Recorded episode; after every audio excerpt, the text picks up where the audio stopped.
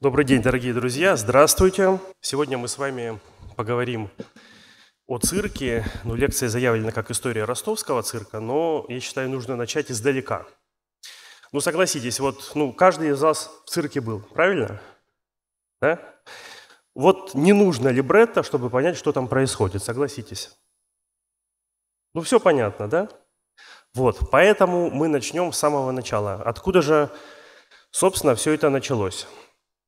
Э, значит, цирковое искусство, ну, даже не цирковое искусство, а явление культуры, которое мы сейчас называем цирком, э, родилось в системе культовых обрядов протоиндоевропейских народов.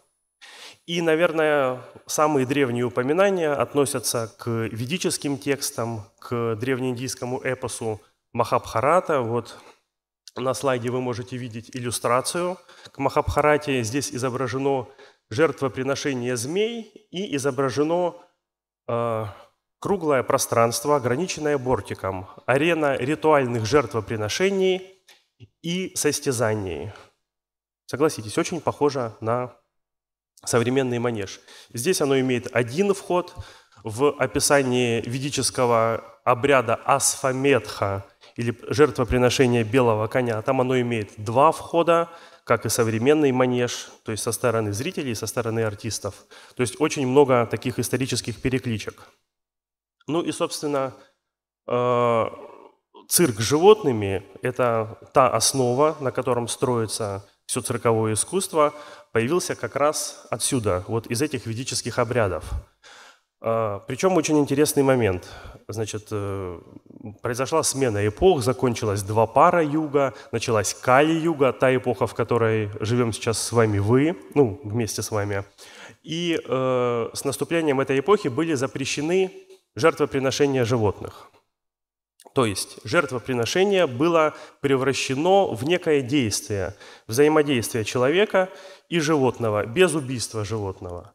Вот вам основа, э, та основа, откуда родилась дрессура. Дрессура, то есть взаимодействие человека и животного. Ну, конечно, э, есть такие трюки, а база циркового искусства, его основное выразительное средство – это трюк. Вокруг трюка строится все остальное. Собираются номера, комбинации номеров, сама программа – но база всегда это трюк. Что такое трюк? Трюк – это э, преодоление физического препятствия всегда. Ну и в таком широком смысле это, э, наверное, памятник победы человека над бытием.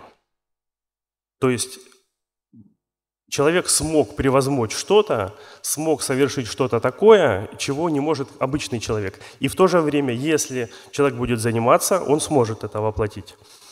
А, значит, самые, самые древние трюки, на которых строится цирковое искусство и которые исполняются до сих пор, это, конечно же, сальто мортале, прыжок смерти, то есть когда назад человек прыгает, делает переворот, приземляется на ноги. Ну или олицетворяет он собой э, смерть и рождение к новой жизни.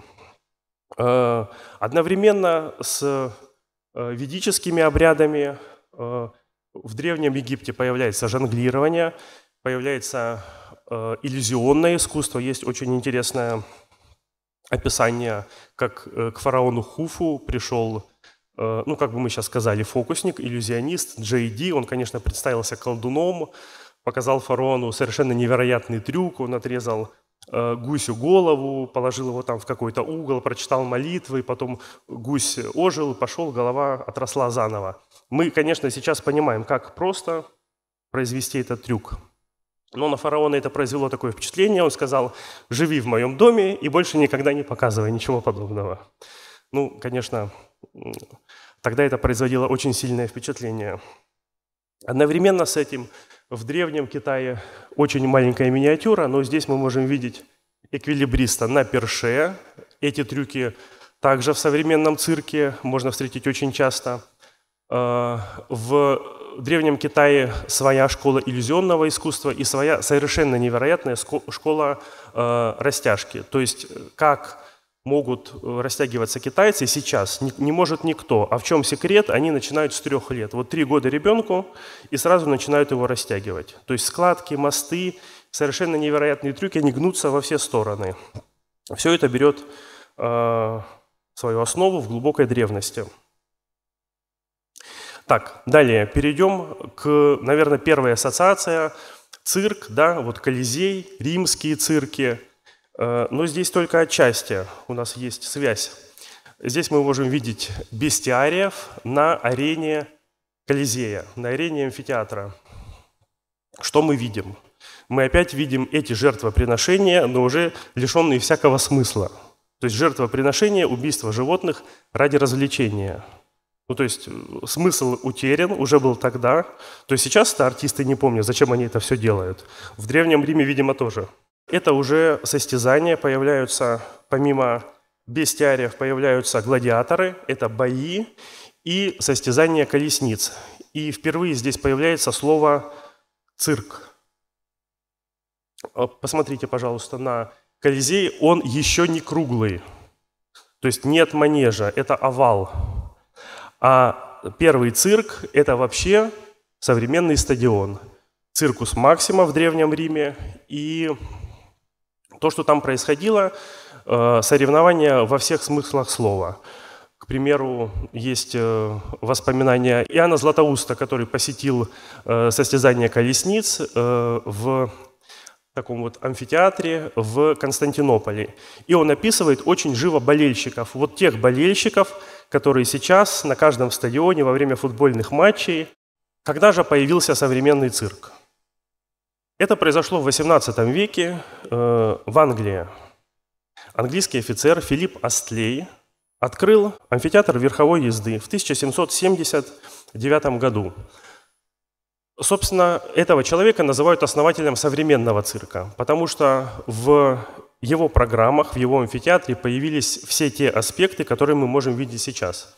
Круглый манеж, вокруг зал, это все закрыто куполом, и программа строится таким же образом, как и сейчас. То есть выступает оркестр, потом начинается программа, номера меняются э, с выступлением клоуна, комика – и в финале, конечно, ударный аттракцион, выезд там 50 лошадей с наездниками, ну что-то такое э, фундаментальное, завораживающее. Вот структура с 18 века не изменилась. Как вы видите, э, цирковое искусство очень архаично, очень медленно поддается каким, каким бы то ни было изменениям.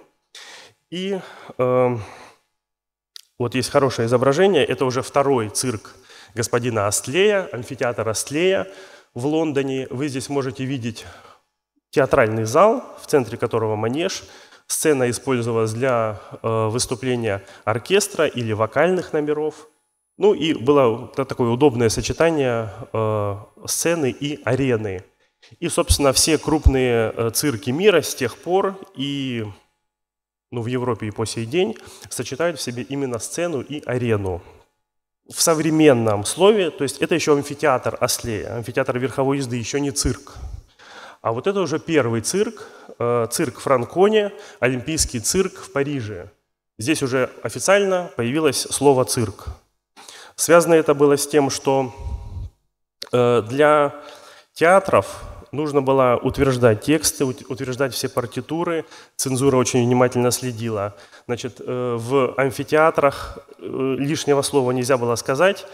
И антрепренеры, э, в частности Франкони, искали какое слово, как, как назвать это зрелище так, чтобы не попасть под цензуру. И вот им пришло в голову использовать римское цирк, и таким образом вот это все слилось, и появился цирк Франкони, вот прообраз наших современных цирков. Так, теперь, теперь давайте обсудим, э, наверное, самый главный персонаж в цирке. Кто это, знаете? Клоун, правильно, да, совершенно верно. Э, опять-таки, начнем немножко с неожиданной стороны. Все знают этих персонажей, да? Большинство из них.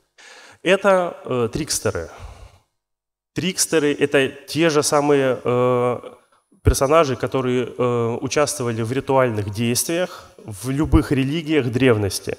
То есть это персонаж, который э, действует э, без какого-то злого умысла. Он просто меняет, меняет суть действия, он ставит своей главной задачей игровой процесс, у него э, нет цели там не навредить, он может посмеяться над кем угодно, над чем угодно. Для него нет никаких ограничений никогда. Э, ну, если опять-таки вернуться к ведическим обрядам, то это, конечно, э, Кришна в образе ребенка, который предстает таким баловням, игруном, который всегда вносит в какие-то устоявшиеся вещи хаос. Но этот хаос в то же время рождает что-то новое – то же самое эти персонажи, ну, конечно, в первую очередь Локи, э, один из самых известных трикстеров. Ну, собственно, их очень много. Это там кролик Бакс Банни из мультика и э, Чарли Чаплин в своем образе э, босика вот этого с, с тросточкой. Это все трикстеры. Ну, а клоуны пошли именно цирковые по своему пути. Здесь такие, э, ну, собирательный образ европейского клоуна – 15, 16, 17, 18 веков. Э, там под влиянием э, итальянской комедии «Дель Арте» сложились свои образы. Это белый клоун, такой э, серьезный, надменный. Почему он белый? Потому что он печет булочки, да, печет хлеб, он весь в муке, у него есть деньги, у него все хорошо, он зарабатывает хорошо, и он такой серьезный мужчина. И рыжий. Рыжий – это вот этот трикстер, босяк, который постоянно с ним вступает в конфликты, в перепалки. Еще к этой паре могут добавляться женский персонаж, может добавляться Август или контр-Август, может добавляться... Но это все из, берет э, истоки из комедии Дель Арте. Они дополняют эту парочку. То есть, когда нужно раскрыть более полно, разыграть какие-то сценки интересные, появляются дополнительные персонажи. Но вот это противостояние двух клоунов, белого и рыжего, это основа, наверное, современной клоунады. Позже появляются сольные клоуны. Сольные клоуны – это отдельная история, чуть-чуть позже расскажу. Когда появились ну, первые звезды, это в Англии Гримальди, во Франции Медрана, клоуны. Э, они пользовались безумной популярностью, ну, как сейчас, наверное, кинозвезды. Тогда даже, даже наверное, больше, чем театральные. Вот. И э, это были первые сольные клоуны. Ну, а здесь мы можем видеть э, наших отечественных клоунов, клоунов Советского Союза, которые, ну, наверное, всем из вас известны, которые, собственно, в своих репризах действуют по той же схеме, о которой я вам рассказывал.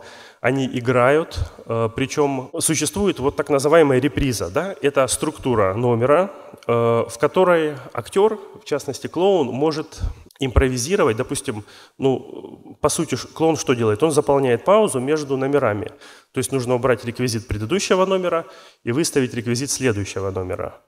И вот клоун заполняет эту паузу, э, создает смех согласно какой-то концепции.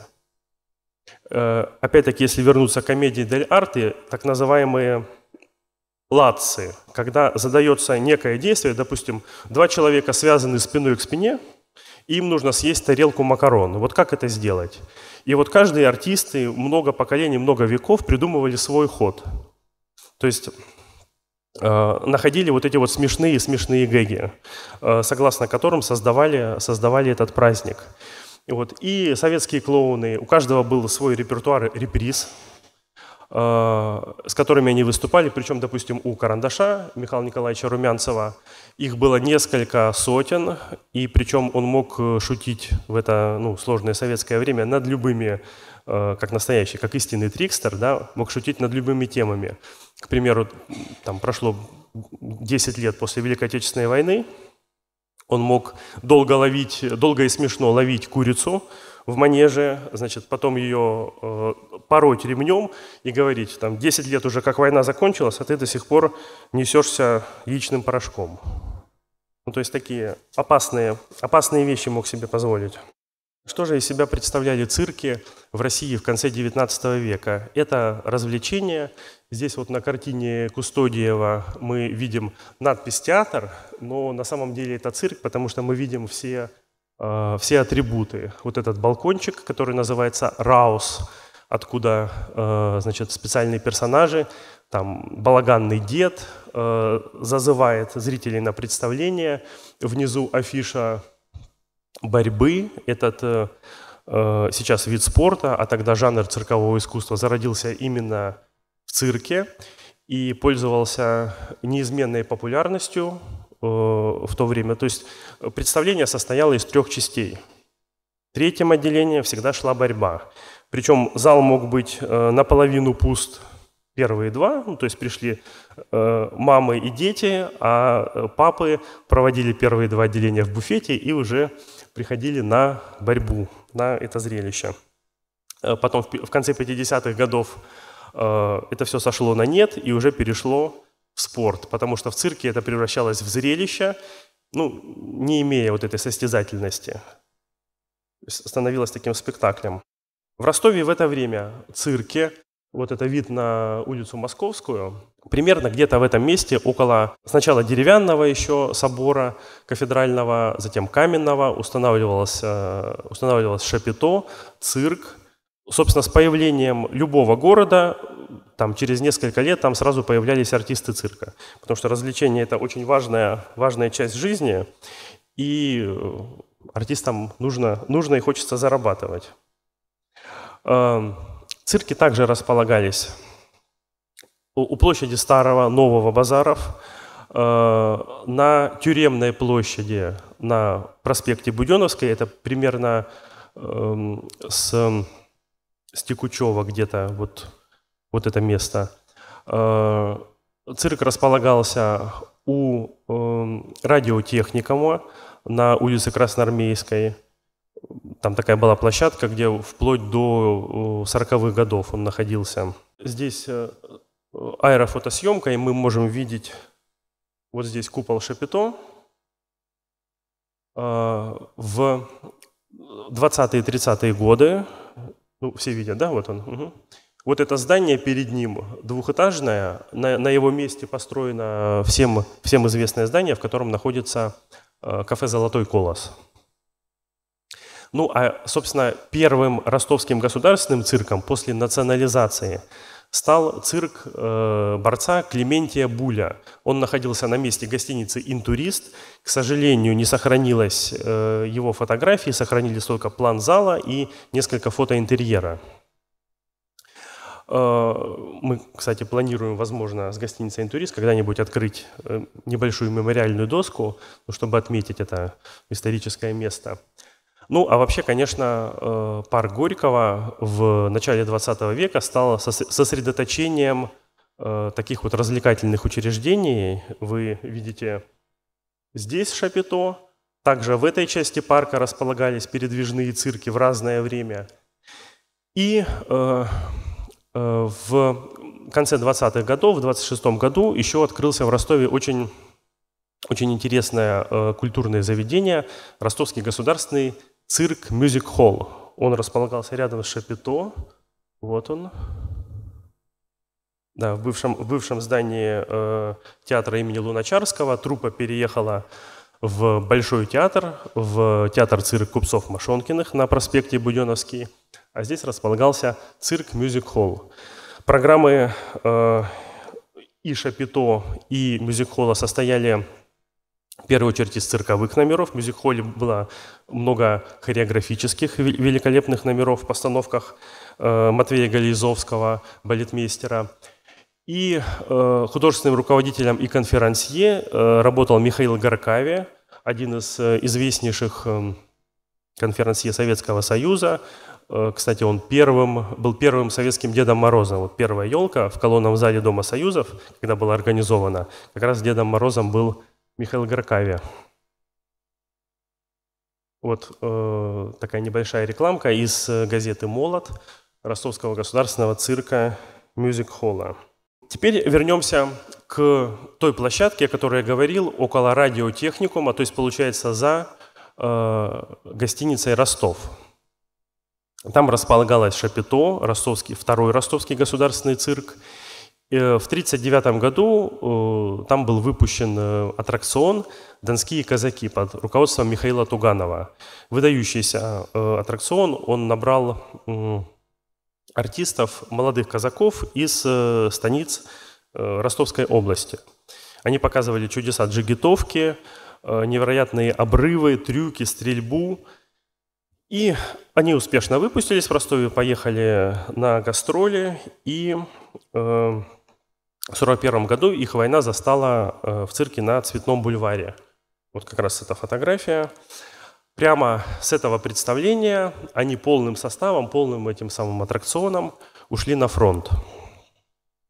Героически сражались э, с потерями, но дошли до Берлина. Кстати, вот э, чем, чем им помогла цирковая школа? Вот эти все обрывы, что они умели делать, вот эта джигитовка лихая помогала им э, в бою, то есть реально помогала. Это не просто какие-то красивые трюки, это варианты, как увернуться от пули, как спрятаться, как быстро переместиться. То есть цирк здесь реально помог и вдохновил людей. И Значит, Михаил Туганов с частью коллектива дошел до Берлина, и где они приняли участие в первом концерте Победы 2 э, мая 1945 года на ступенях поверженного, еще горящего Рейхстага вместе с Лидией Руслановой. Наверное, многие помнят это знаменитое фото, где Лидия Русланова на ступенях. Вот Михаил Туганов как раз стоит рядом. Есть еще несколько фотографий из этой же серии. Потом, помимо э, народных песен, была Э, цирковое выступление. Многие э, военные, тогда герои Советского Союза в будущем э, вспоминали и описывали этот концерт. Кстати, среди цирковых артистов также есть два героя Советского Союза. Это Дамнин, борец, и Иван Шепетков, воздушный гимнаст. Иван Шепетков сражался и погиб среди 28 героев-панфиловцев. И, конечно, Цирк очень гордится этим человеком. Закончилась война. Ростовский цирк э, находился в эвакуации в Орджоникидзе, давал представления.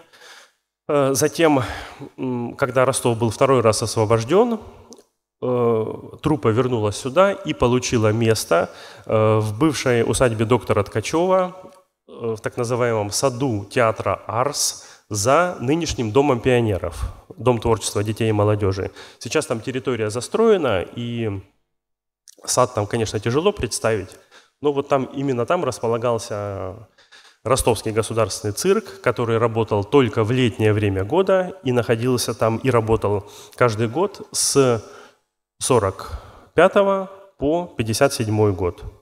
Что интересно, вот э, я спрашивал у стариков цирковых, ну расскажите что-нибудь вот про этот цирк. Ну, говорит, ну хорошее шапито, да, вот хороший парк, ну, а ну что-нибудь. Такая пивнушка была рядом, Невер... ну просто невероятная. И причем все, ну то есть вот на всех, на всех это произвело какое-то неизгладимое впечатление. Э, в этом, в этом цирке выступали все звезды той эпохи, это Дуров, сестры Кох, Карандаш и Юрий Никулин – Юрий Никулин э, не выступал в Ростовском государственном цирке на проспекте Буденовский. Он был только здесь.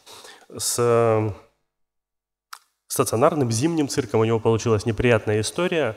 Однажды он э, летел из Сочи в Москву, и была какая-то остановка э, на, на дозаправку, возможно, в Ростове. Он позвонил директору и говорит, давайте встретимся, я вот там на час в Ростове, обсудим возможные гастроли. Он говорит, не-не-не, вы ко мне приезжайте, я не поеду. Но Николин обиделся и в Ростов больше не приехал. Так, а мы перейдем к театру купцов Машонкинов. Это то здание, которое находилось на месте Ростовского государственного цирка и на фундаменте и частично в стенах которого построено нынешнее здание. Что интересно, э, на проспекте Буденовском очень мало, особенно в этой исторической части, зданий, которые э, друг к другу не, ну, не примыкают.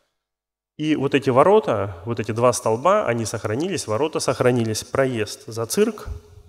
Это был вход в сад-театр Буф. Вот за, за, за театром была большая площадка э, с летней сценой, с рестораном, с кафе-шантаном. Сейчас, если пройти в этот двор, можно увидеть ну, примерные очертания, э, то есть ну, нестандартная планировка двора, там возвышение, беседка. Это вот остатки как раз э, строения этого кафе-шантана «Буф». Само здание э, театра цирка, а это именно был театр-цирк, потому что портер мог убираться и устанавливаться манеж. Его сдавали разнообразным трупам и э, цирковым в том числе. Само здание было не очень удачным, э, был низкий потолок, была плохая акустика, и э, оно подходило, наверное, больше даже для цирковых представлений, чем для театральных. Э, здание погибло в, во, время, во время Великой Отечественной войны, и Союз Госцирк, а это то предприятие, которое объединяло в советское время все цирки страны, э, решило строить цирк вот в городе Ростове. Обратились к, ар- к архитектору Петрову разработать проект. Вот ростовскому цирку, я считаю, очень повезло. Он был построен Э, то есть еще по вот тем сталинским нормам, когда все расчеты умножались на 10, то есть все было очень добротно, все качественно, отделочные материалы э, великолепные. Ну, то есть э, ростовский цирк вообще единственный с паркетным залом. Ну, то есть все цирки бетон, ну, может быть, какая-то резина, а у нас паркетный зал. Позолота, лепнина, что-то невероятное. Петров взялся за разработку проекта «Вот цирк в лесах», Здание очень нарядное, в стиле советского монументального классицизма, украшено скульптурами. На, на фронтоне, в тимпане фронтона находится скульптура, она называется «Наездница с фанфористами». Она э, ну, показывает начало представления. Вот она выехала, фанфористы трубят в трубы, начинается представление. Э, главную героиню, вот эту вот девушку, которая держит поводья, лепили Э, дважды. Сначала эм, группа скульпторов из Харькова ее лепила с девушки, которую они увидели на стройку. Э, Анна Матрёнина, ростовчанка, она в, помогала строить цирк. И вот ее выбрали моделью. Вылепили, э, очень удачно, но скульптуры через 4 года, они были сделаны из бетона, начали крошиться, и тогда было принято решение заказать Э, скульптуры в технике выколотки из листовой меди в Санкт-Петербурге. И тогда э, вот эту вот центральную, центральную фигуру, вот эту вот девушку вылепили из с жены э, советского клоуна Константина Бермана, Ирины Берман. Надо сказать, что они похожи. Вот Матрёнина и Берман, такое лицо интересное. За вот этими тремя окнами, которые вы все можете видеть, проходя цирк, располагается большой двусветный зал, с роскошными хрустальными люстрами, с паркетом, с лепниной. И, наверное, это последний роскошный цирк, вот такой роскошный, потому что потом э, начались э, хрущевские сокращения, упрощения, цирки стали более утилитарными, более большими, более простыми. Вот. Но Ростову повезло, что он как раз попал вот, вот в это время. И надо сказать, что интерьеры э, в ростовском цирке сохранились на 90%. Вот буквально недавно приезжала, ну сейчас вы, наверное, все слышите, да, что уже пять лет готовится реконструкция ростовского цирка, и все никак. Э, но надеемся, это сдвинется с места. Приезжала комиссия из Министерства культуры Российской Федерации, осмотрели э, состояние и удивились сохранности интерьеров. Потому что они говорят, мы приехали из э, Волковского театра в Ярославле, как раз занимались реконструкцией, и говорит, там 10% нет интерьеров. То есть мы все восстанавливали по рисункам, все воспроизводили. А у нас все сохранилось. Ну, теперь, конечно, э, задача, задача министерства, ну и наша тоже задача проследить, наверное, чтобы, чтобы это все не было уничтожено э, в момент реконструкции. Но, надеюсь, все будет хорошо. Перейдем к залу. Это э, эскиз э, архитектора Петрова. Э, здесь не все, не все воплощено точно. Вот, допустим, этой арки нет, она разделена на три части. Здесь ложа, еще одна ложа и такие два овальных окна, где располагается пульт управления звуком цирка. Но сам зал, как я уже говорил, богато украшен. Э, несколько слов о технических характеристиках. Значит, от э, манежа до купола 18 метров. Сам железобетонный купол, вот он, имеет в диаметре 32 метра. Э, в центре купола смонтирована колосниковая решетка. Что такое колосниковая решетка? Это 250 7-метровых железнодорожных рельс, уложенных по кругу. В центре это все крепится специальными шпильками к бетону купола, и эта конструкция позволяет подвесить э, любой реквизит артистов, воздушных. Ну, то есть воздушный полет, какое-то там световое оборудование, какие-то аттракционы, там колесо, колесо смелости. В там, 50-е годы семафор-гигант был очень тяжелый, очень э, красивый аттракцион. Э, Еще интересная особенность, э, мы помним, да, что цирк построен на фундаменте театра и в стенах театра.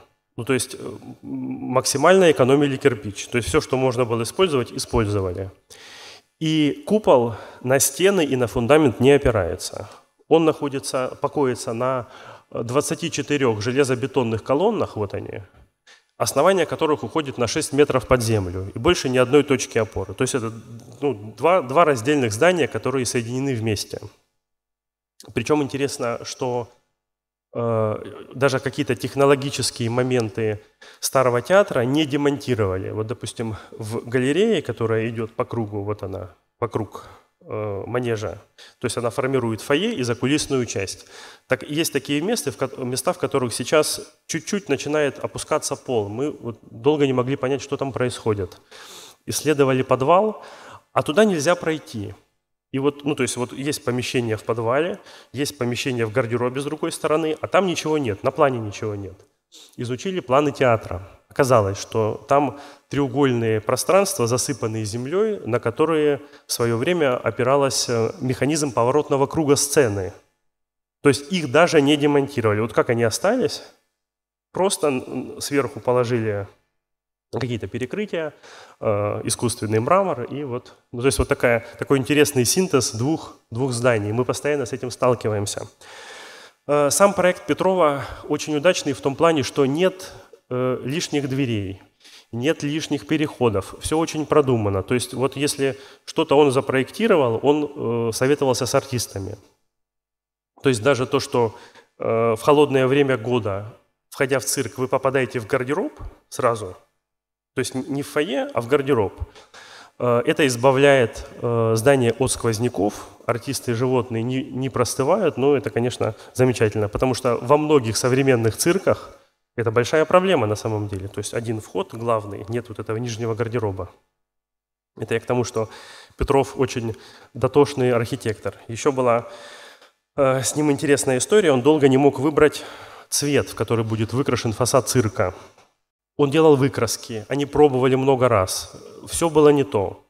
И вот однажды в своем конструкторском бюро он увидел девушку в платье нужного цвета, бросился ее обнимать, девушка испугалась, но в итоге она ему дала лоскутик, он приложил, да, это было то. Э, цвет назывался благородной охры, то есть то, во что сейчас выкрашен цирк, вообще не имеет отношения к тому, что задумал архитектор. Ну, представьте такой горчичный сложный цвет в сочетании с черным, вот это, это историческая выкраска. Также э, он разработал очень сложную лепнину, очень э, красивую, очень многоуровневую, и э, не хотели рабочие лепить ее. Упрощали. Доходило до того, что ночью архитектор залезал на леса, сбивал то, что они вылепили, они делали заново. Э, газета «Вечерний Ростов» писала о том, что архитектор вредитель. Так, ну что ж, цирк открылся.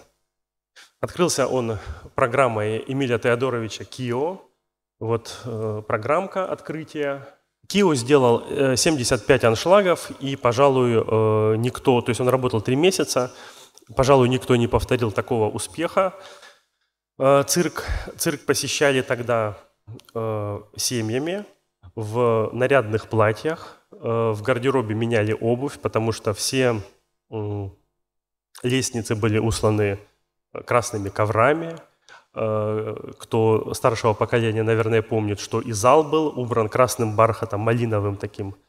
То есть все, все бортики, все ложи были украшены бархатом. И поход в цирк, конечно, был таким праздником.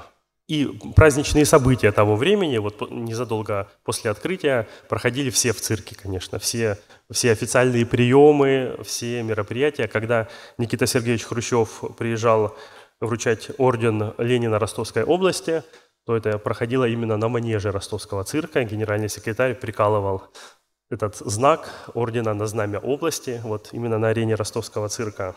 За время работы в ростовском цирке выступали, наверное, все известные артисты – Э, не будем сейчас вдаваться в подробности, потому что о каждом можно рассказывать очень долго. Эм, как Ольга сказала, да, у меня есть э, статья «Старый цирковой Ростов», можете набрать в интернете, там как раз такие вот подробности, подробности о, э, обо всем периоде работы ростовского цирка, начиная с конца XVIII века – по 57 год. Сейчас я работаю над таким же большим материалом именно о строительстве цирка и о э, состоянии цирка вот на данный момент в городе. Наверное, чтобы так вот завершить, да, об артистах, покажем Вальтера Запашного, Вальтера Михайловича Запашного на арене цирка, вы видите, аншлаг. Э, это примерно 70, 79 год. Э, последний раз он был у нас в 97 году уже со своими сыновьями, Аскольдом и Эдгардом Запашными, э, которые сейчас руководят Большим Московским государственным цирком на проспекте Вернадского и, конечно, являются лидерами в цирковой индустрии, теми людьми, которых э, слышит и правительство, и президент, и которые могут что-то высказывать и что-то менять в нашем искусстве. Вот, ну, безусловно, э, безусловно, Вальтер Михайлович э, великий артист, и э, вот мы сейчас знаем братьев Запашных, да, а ведь их родители – это тоже братья Запашные. Ну, такой курьезный, курьезный момент расскажу. Они очень, ну вообще семья, вообще все цирковые семьи достаточно жесткие. Ну, Запашные – это отдельная история. Они могли выступить, уйти за кулисы и начать просто жестоко бить друг другу лица за то, что кто-то что-то не вовремя выполнил, не вовремя какой-то какой сделал трюк. В общем, такие хулиганы. Будем завершать нашу э, лекцию вот этим видом э, манежа с той точки, с которой вы его не увидите.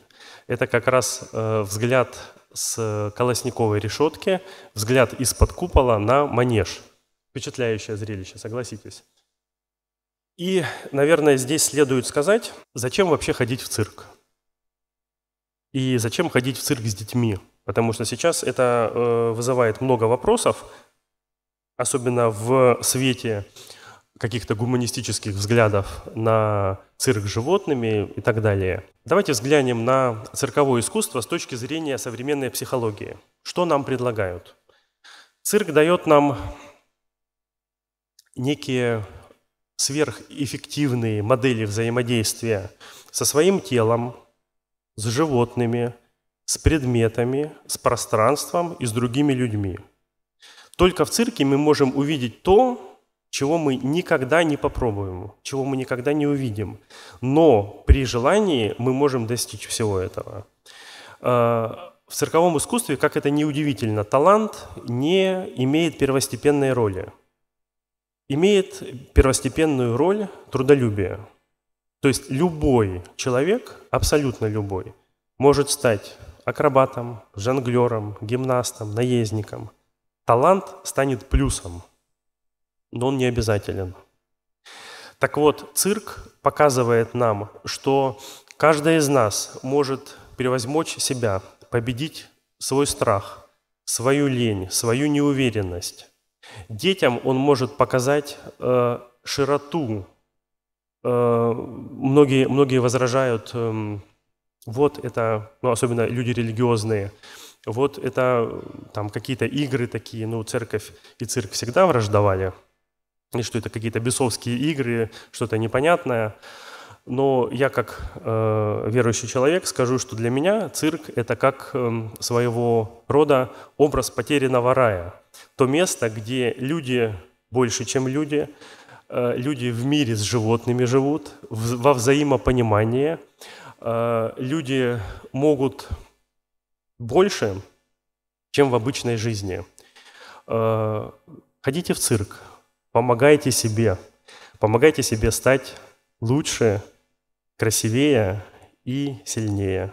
Спасибо.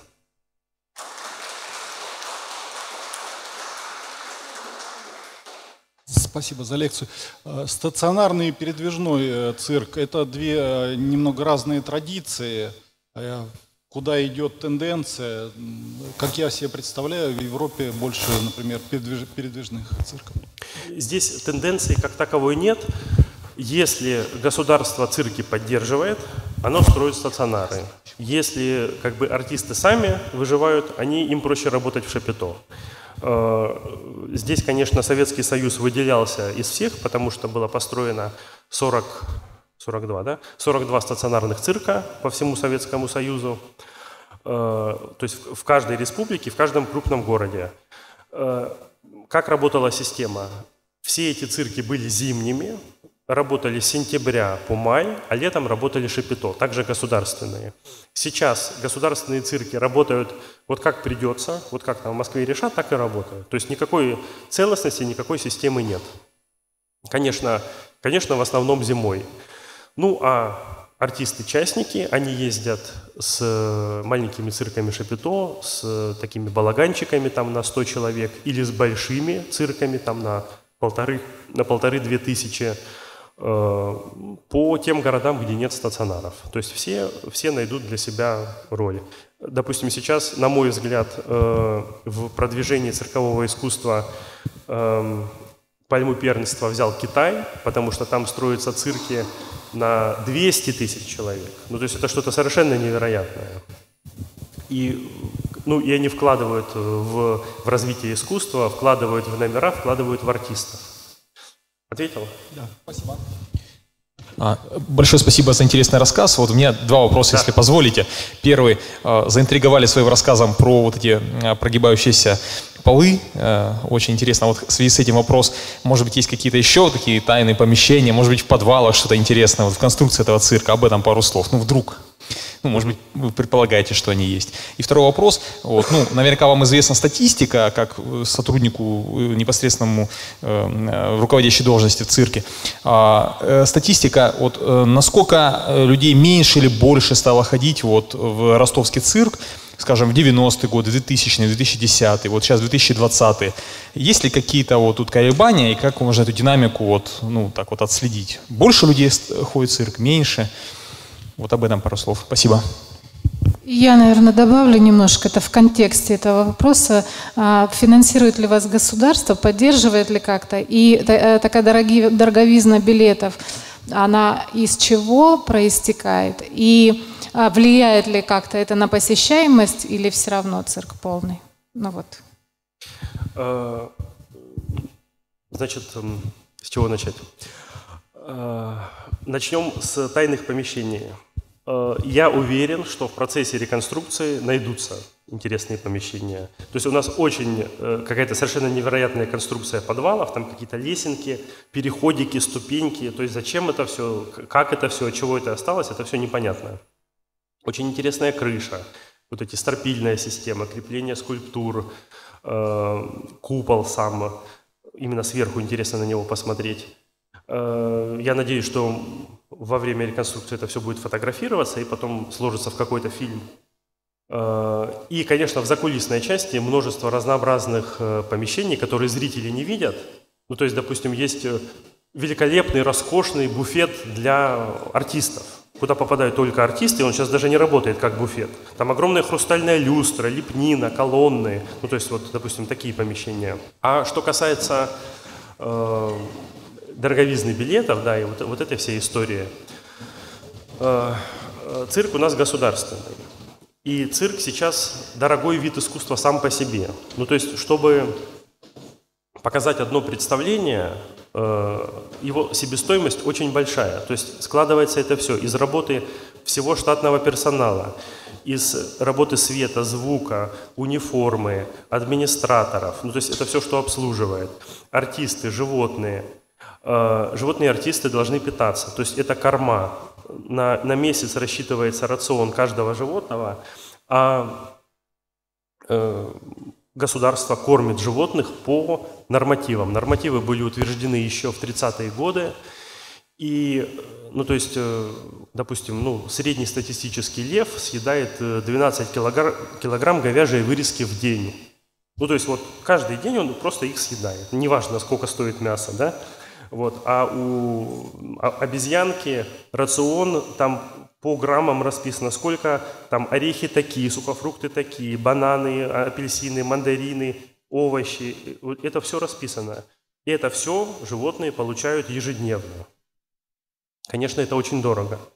Конечно, билеты дорожают, и здесь э, Росгосцирк, наше головное предприятие, должно всегда находить вот этот баланс. Есть программы подешевле, есть программы подороже. Есть какие-то акции, скидки. Ну, то есть каждый, каждый может э, ну, найти для себя программу и на нее сходить. Да, в цирк стало ходить по сравнению с советским временем зрителей меньше – но по сравнению с концом 90-х больше. Так что вот ну, такая статистика. 1300. Вы упомянули в своей лекции ну, атмосферу, которая была когда-то в нашем цирке. Ну, мне, конечно, я не сто лет, но из своего детства, вот конец 70-х, я очень хорошо это помню, и это осталось ощущением потерянного рая. Потому что я помню эти бархатные бортики, я помню многое чего, но вот я мучаюсь вопросом, я, кстати, до сих пор люблю цирк, и представьте себе, туда хожу, но оркестр – вот вы даже сейчас показали фотографию, там дирижер был Конечно, бессменный, я его увидела, думаю, господи, надеюсь, он жив, но я думаю, что он уже очень пожилой человек. Понимаете, а, а, вот наш цирк действительно уникален, архитектурный, вы абсолютно правильно сказали, что очень повезло, что он успел выхватить вот этот сталинский ампир. И, а, понимаете, там должен быть оркестр – там должна не вот это вот сейчас вот то, что там. Я понимаю, это очень дорого, но в нашем цирке был достойный, профессиональный, классный оркестр. Это тоже, кстати, о воспитании детей. Это важный момент, поэтому пользуюсь. Я, я просто из-за этого переживаю много лет. И я вот там своих э, вот, племянников сейчас подрастающих водила и думаю, ну что ж такое этого нет. И еще такой момент. Вот в, в цирке предполагались красивые пространства, и они есть, но они не пользуются для правильного буфета, и они должны быть восстановлены, потому что, э, и я помню из детства, как там даже были такие чудесные маленькие буфетики под лестницами. И это тоже был праздник, потому что там, извините, не пошлые банки с пепсиколой продавались, а было цирковое меню, и оно тоже запомнилось из детства. И еще такой момент по поводу вот этих ворот. Я просто бью челом когда вы будете заниматься реконструкцией, слушайте, ну эти же ворота уникальные, их же надо уже распечатать, и они должны вписаться в интерьер города. Там ничего не сохранилось. Как там не сохранилось? Там один остов. Слушайте, ну тогда восстанов... ну в таком случае их надо воссоздать. Безусловно, да. Это очень Безусловно. важно. И я вот, оказывается, вы говорите, там есть некое пространство, оно же относится к цирку. Слушайте, ну сделайте там что-нибудь, чтобы ворота открылись. Пусть это будет цирковое кафе, пусть это будет что-то. Опять-таки, заработаете деньги, снизите стоимость билетов. Да, отвечая, отвечая э, на ваш вопрос, начну с э, оркестра. Безусловно, э, цирк с оркестром – это великолепно. Мы, вот цирк такое э, трудно, тяжело развивающееся искусство. Вот мы на примере древних даже времен это увидели. То есть мы сейчас, вот все уже ушли вперед, а мы еще сейчас только выходим из 90-х, наш вид искусства. То есть э, нецелесообразно, говорят нам, дорого, оркестры – Э, государство не будет их содержать. Мы не, говорит, не хотим их содержать. Точно так же в 90-е годы сделали европейские цирки. Отказались от оркестров. И что в итоге? Да, да, да. Да, да, да. Но в итоге что?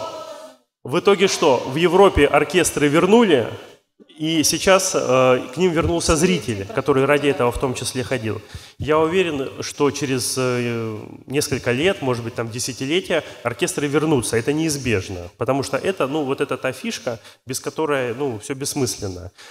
Эм, относительно буфетов и всего, то, что, ну вот кто был в цирке там 15 лет назад, вы помните, что это китайский базар был в фойе, что это было чудовищно просто. Это 90-е годы были. И последние, последние годы, особенно э, вот когда началась пандемия, когда закрыли все буфеты, наши, все наши интерьеры предстали в первозданной красе.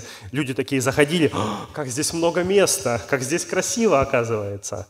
Да, э, я думаю, что в ближайшее время будут образованы какие-то красивые буфеты, то есть так, как это все должно быть, но э, опять-таки э, заходите на сайт Ростовского цирка, пишите, требуйте у Росгосцирка, да. чтобы они сделали, как вы хотите, потому что вы, вы это те люди, кто ходит в цирк. Просите, требуйте оркестр. Ведь мы хотим оркестр и все. Хорошо. Проект в стадии разработки. Просто пока, пока его готовят, меняется законодательство. И нужно опять что-то дополнять, что-то опять дополнять. Ну вот, надеюсь, все будет хорошо. По поводу вопроса я э, не совсем понял, как бы в какой вы должности и на что там можете повлиять. И я не знаю, я, может быть, прослушал. Мне интересна ценовая политика сейчас, насколько дорог поход в цирк. Э, знаете, у меня вот э, к сожалению, несмотря на то, что выгляжу взрослым человеком, детей нет. Но мне всегда противно видеть со стороны а, вот то, как аниматоры раскручивают на фотографии и так далее, и так далее. И мне кажется, что заходя в э, фойе цирка, это присутствует. Вот э, можно ли как-то на это повлиять, чтобы это было либо совсем символическим, либо это отменить? Вот эти, эти вопросы. Спасибо. Да, и лекция ваша просто великолепна. Спасибо. Э, относительно ценовой политики, э, цена на билет в любой государственный цирк примерно от 600 рублей до 2500. Примерно. Может быть чуть меньше, может быть чуть больше, в зависимости от э, дороговизны программы. У нас есть государственные программы, которые чуть дешевле, и частные программы, которые сами устанавливают такую цену, то есть они берут в аренду зал и работают, ну, устанавливают ту цену, какая им ну, кажется как они смогут продать? Интересный факт. Если в Ростове мы ставим цены на билеты низкие, зрители не идут. Вот ставим высокий, сразу зал продан. Я не знаю, с чем это связано. Видимо, люди считают, что если дорого, значит будет очень хорошее представление. Хотя это ну, не всегда так. То есть это не, не связано. Интересно. Вот относительно аниматоров и всего, вот сейчас, вот в данное время, фойе цирка пустое. Там никого нет, там даже воду не продают. Это тоже плохо. Сейчас вот перед цирком какие-то бродячие э, аниматоры, не знаю кто, фотографы фотографируются, но это уже территория не цирка, а территория города, так что мы не можем повлиять на это. Спасибо. Да. да. Спасибо. Есть еще? Есть еще. Ну, еще, еще есть вопрос. Да, не, не могу не задать его. Вы упомянули, что ну, и в прошлом борьба имела большое значение, была, по сути, гвоздем программы. Вот, ну, наверное, борьбу сейчас сложно в цирковое искусство внести, но вот вопрос про э, силовые трюки различные, которые в истории цирка имели место. Это силачи с гирями, которые гнули железо, рвали цепи. Вот, я давно уже, к сожалению, я это обещаю исправить, не был в ростовском цирке. У меня вопрос. Сейчас вот в репертуаре ростовского цирка фигурируют э, силачи, которые разные вот такие трюки делают? И если нет, то ну, планируется ли их включение? Потому что это очень зрелищно, как раз-таки в контексте того, что вы сказали, делать человека сильнее, показывать детям, как вот, ну, на что способно человеческое тело и дух, это было бы прекрасно. Да, э, в репертуаре государственных цирков есть силачи классические, которые поднимают тяжести, которых переезжает автомобиль, которые поднимают рояль. И это очень э, в традиции. Ну, допустим, тот же Иван э, Поддубный, ну, все его знают в первую очередь как спортсмена, мы его любим как артиста цирка, потому что он выступал ну, вот в ростовском цирке в конце 30-х годов именно с силовым номером, с поднятием тяжести. Причем очень интересные воспоминания оставил э, ростовский композитор Семен Заславский. Он ему аккомпанировал на рояле и вот оставил описание в своих мемуарах, как это было. И, конечно, это всегда неизменно пользовалось популярностью и будет пользоваться популярностью всегда, потому что это спорт. Да.